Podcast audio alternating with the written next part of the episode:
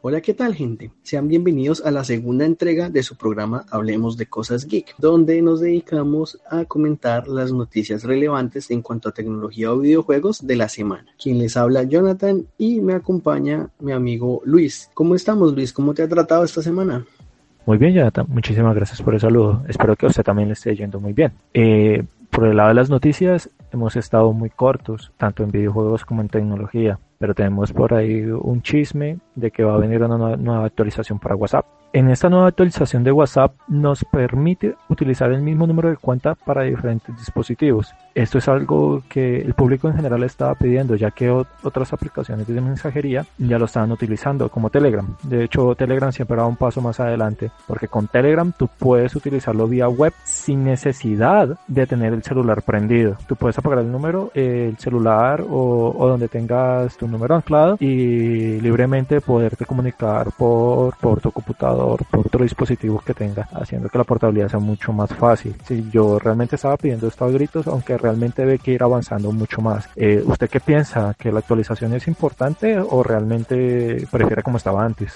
Pues sí, yo diría que es una actualización importante, es bastante útil porque permite, digamos, mantenerse más tiempo activo, porque los, las baterías de los terminales más pequeños, por ejemplo los celulares, no duran exactamente todo el día y estaban, muchos de los usuarios de WhatsApp estaban siendo esclavos de estar cargando sus teléfonos todo el tiempo porque hay, hay personas que utilizan incluso su, eh, su aplicación como, como medio de trabajo, es decir, ellos se contactan a través de este medio y pues eh, teniendo la limitación de las baterías y eso y de que al hacer un proceso de conexión tengo que tener el terminal encendido, eh, pues me, me dificulta un poco las cosas, ¿no? Igual a, a esta cuestión también podemos agregarle que, que, para conectarlo era un poco engorroso el hecho de estar escaneando códigos QR y esta cuestión para poder mantener en línea el, el sistema. Entonces, ya que se puede hacer esa transición entre los elementos, también sería bueno que se tuviese en cuenta la seguridad, ya que pues al hacer esas transferencias de pronto entre dispositivos puede haber una brecha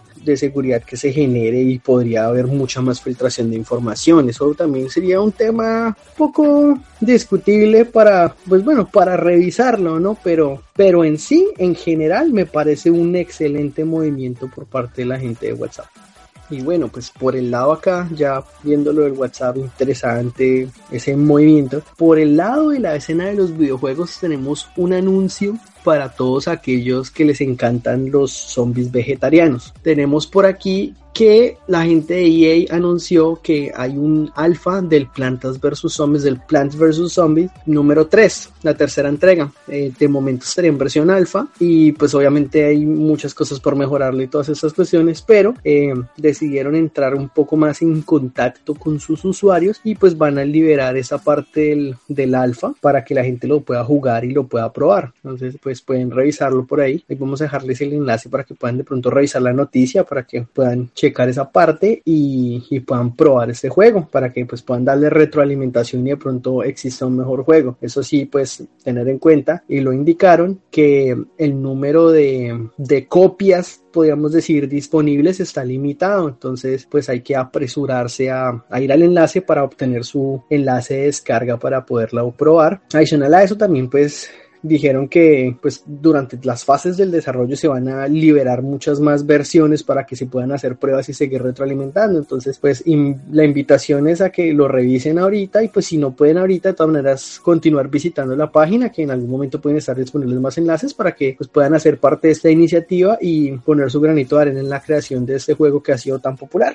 Uy, por fin van a lanzar la tercera parte de Zombie vs Plant. Realmente la primera parte, primer lanzamiento fue muy bueno, apoteósico diría yo, que fue este Angry Birds. Creo que movieron mucho el mercado. La segunda parte pues estuvo ahí sin tanta relevancia. Pasó sin pena ni gloria. Ya los usuarios curtidos con el tema pedían más retos y creo que la segunda parte les dio lo que ellos querían. O sea, esa forma de ser eh, hardcore pesado, o sea, de tener los retos, pero creo que aún así hay público que pide dificultades en las cosas. Esperemos que esta tercera parte, en esta alfa para registro de los que quieran ingresar, eh, le puedan dar al público que pide esa, esa forma dura de los videojuegos que se han ido perdiendo por la suavidad que se, que se pueda tomar realmente. Sería muy, muy, muy, muy, muy bueno. Y bueno, ya que estamos en alfas y demás, pues aquí tengo una noticia de tecnología diciendo que compañías como Microsoft, Facebook, Google, Apple, Qualcomm, Intel, Broadcom,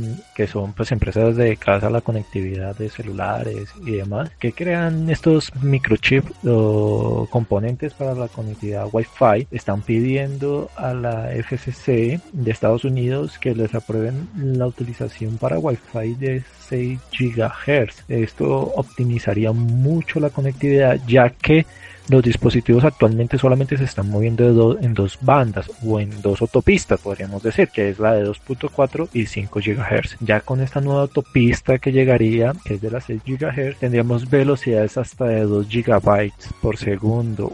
esto sería impresionante. Es algo que realmente entraría a competir con el 5G, pero hay que tener en cuenta que el 5G es una tecnología más enfocada a sectores mucho más amplios, mientras que esta frecuencia sería solamente con una distancia máxima de 3 metros. podemos decir que es un Bluetooth ultra mejorado para dejar la frecuencia del Bluetooth libre, ya que la frecuencia del Bluetooth es de 2.4 y tampoco nos ayudaría mucho. Ya yo creo que es hora de empezar a unificar y fusionar todas las redes en una sola. Llegará el momento en que tanto las redes Wi-Fi como las como las que tenemos externas para comunicarnos por celular ya será una sola ya que las compañías deberían que pasar de sistemas por ciento digital. O dime, Jonathan, eh, ¿tú crees que es necesario tener esta frecuencia adicional o prefieres otra clase de tecnología? No sé, que te optimice ya que pues actualmente también tenemos mucha tecnología como Wi-Fi 6 pues yo pienso que realmente la, mejora sí es, es, interesante, o sea, la, esos protocolos de transferencia, conforme y evoluciona la tecnología, se requiere mayor velocidad y mayor capacidad de transferencia. Eso es una buena apuesta a mejora, ¿no? Pero de todas maneras la, la, parte híbrida entre analógica y digital sí por cuestiones de infraestructura debería preservarse. ¿Por qué? Porque resulta ser que hay zonas donde no sé si estás informado de esa parte, pero actualmente todavía alcanzan a coger señal en cuanto a señal de telefonía, todavía cogen señal GSM. Las, las señales modernas, eh, que son la CDMA, que es pues 4G, Light y todas esas cuestiones en señal y eso, eh, superiores, se están manejando ya pues con teléfonos de alta gama bueno, teléfonos de, alta gama, media y baja, pero pues digámoslo así en las grandes ciudades. En las zonas rurales donde si no hay mucha cobertura que digamos, aún se sigue manejando la señal de GSM. Entonces, por ejemplo, para una persona que esté ubicada en una zona rural, esas señales de tipo analógicas le van a seguir funcionando por encima de las otras señales que su latencia es más baja dentro de esas zonas. Entonces, aún se tendría que mantener ese sistema mientras se hace el proceso de migración a, a algo que pues les permite tener señal en aquellas zonas. Entonces, desde ese punto de vista, las señales de, por ejemplo, del GSM en este caso, que son las más bajas, deberían de preservarse. De acuerdo a eso, sería importante pues preservar esa parte. Y pues sí, en cuanto a las tecnologías, pues mejorar el Bluetooth, la versión 3.0 que permite mayor conectividad y esto, pues más aparatos conectados al mismo tiempo, pues es importante, pero pues hay que establecer ciertos límites, ¿no? No todos los aparatos tienen que estar conectados al mismo tiempo y ciertas cosas, entonces pues se podría medir esa, esa conectividad para mantener el funcionamiento óptimo, porque probablemente eso también genere, digámoslo así, que se recalienten los dispositivos o cosas así, o sea, si dentro de lo, dentro de lo normal hasta este punto no es necesario más conectividad de Bluetooth. A mí me parece que está bien a ese punto, pero la transferencia de datos en velocidad sí se necesita mucho más, entonces es una muy buena apuesta. Sí, sí, sí, Jonathan, estoy totalmente de acuerdo, es una muy buena apuesta, pero ¿qué tal si yo le dijera a usted que Vivo y Oppo, que es una marca china, claro está, con su sistema operativo basado en Android, sí que se llama Color O6 sacó como una mejora en ese aspecto del Wi-Fi. Eso quiere decir él se puede conectar a dos frecuencias, a dos canales simultáneamente, o sea, a 2, 4 y 5. Es como si usted tuviera el canal de 2, 4 que son dos autopistas y el de 5 que son 4, las fusionara y tuviera una sola de 6 autopistas. Esto optimizaría la red de descarga y conectividad en su casa hasta en un 44%, porque también dicen que dependiendo de la conectividad que usted tenga en ese momento, eh, puede llegar a alcanzar velocidad hasta de un 300%, o sea, no es necesario, digamos en este caso, tener la frecuencia de 6 GHz, sino básicamente fusionando estos dos canales ampliaría mucho el espectro, o bueno, digamos, tendría mucho más canales por los cuales usted podría subir y bajar la información. Y esto se debería que hacer no solamente para estos celulares, sino para muchos más dispositivos. ¿No cree usted, Jonathan? Eh, sí, pues claro, podemos decir que, que, con esa ampliación de transferencia de datos la optimización es bastante grande y les permitiría hacer mucha transferencia de datos, ¿no? O sea, es, es vital. hoy en día la conectividad siempre tiene que estar arriba, es decir, la vanguardia es tener buena conectividad, buena velocidad de subida y de bajada para hacer todo. Hoy en día todo el mundo hace streamings, hace podcast, eh, no sé, trabaja en línea desde la empresa, o sea, todo el tiempo hay que estar conectados y entre más facilidades haya o entre más, digámoslo así, entre más espacio tengan para transferir los datos, estaría muchísimo mejor. O sea, todo ese tipo de mejoras en cuanto a la tecnología van a ayudar siempre y van a ser saltos importantes para mantenerse a la vanguardia. Sí, no, y esa parte de la, de la conectividad es bastante importante, o sea, estamos, estamos en un momento donde es casi que vital mantenerse en conexiones, entonces es mejor. Cada uno de esos avances nos beneficia muchísimo a todos. Y ya pues en otras noticias es noticia de nuevo Pokémon. Ahora tenemos esta aplicación que se, llama, se llamaba Pokémon Duel, que era un juego que estaba para Android y iOS o bueno, iOS, como les guste más pronunciarlo. y aquí nos dice que cerraría sus servidores. Este juego ya llevaba su tiempito en el mercado, se lanzó el 24 de enero del 2017 y anunciaron que el próximo 31 de octubre ya no será, ya no estará disponible para jugarlo. Los servidores cierran completamente. Es decir, mientras unos dicen Happy Halloween, los usuarios de esta aplicación dicen bye bye. Pues no sé qué tan atractiva era, pero debió tener sus adeptos y duró desde el 2017 hasta esta fecha y pues las noticias que han dado es como eh, lamentamos haberles avisado como tan encima, pero pues esperamos que disfruten lo poco que queda de la aplicación, así que disfrútenla, no sé, pero no la probé, no, no estaba como muy al tanto de esta franquicia en los últimos tiempos, realmente desde hace algún tiempo que no toco el Pokémon, pero pero es una noticia que está reciente y pues había que tocar ese tema. Pues yo realmente sí alcancé a jugar Pokémon Dual. Es un juego de mesa, algo entretenido. Tiene los Pokémon sus evoluciones, tiene su gracia el juego. Pero lo que no me gustaba del juego era la demora de carga. O sea, donde uno diga que es un juego Full HD, alguna cosa así, pues ameritaba la, la demora de carga. Pero es que es un juego de mesa. Literalmente esa cosa no necesitaba cargar mucho y se demoraba mucho definitivamente los servidores que manejaba que maneja el Nintendo son una, porquería. Ya se, se, desvanece un juego más de la lista de Pokémon y me imagino que llegarán más Ah, no, pues sí, obviamente Pokémon es una franquicia que no planean dejarla morir rápidamente porque pues es una minita de oro, ¿no? Y es complicado el hecho de, que han, llegado al colmo del descaro utilizando la misma cosa una y otra vez, porque tenemos también como información, así como dato curioso, según he visto porque no lo he jugado, pero mucha gente dice que el el Pokémon Let's Go Eevee y el Let's Go Pikachu que sacaron como para, como para apañar las ansias Pokémoniles de la gente, no es más que una extensión del Pokémon, eh, Pokémon Go para celular, pero para que lo pongan en el, en el Switch. O sea, los Pokémon se capturan de la misma manera, así como con lo de lanzar la bola en la pantalla y demás cosas. Y adicional a eso, pues que para una mejor experiencia ofrecen el Joy-Con con forma de Pokébola que solo sirve para jugar eso. O sea, ya ahí se ve la ambición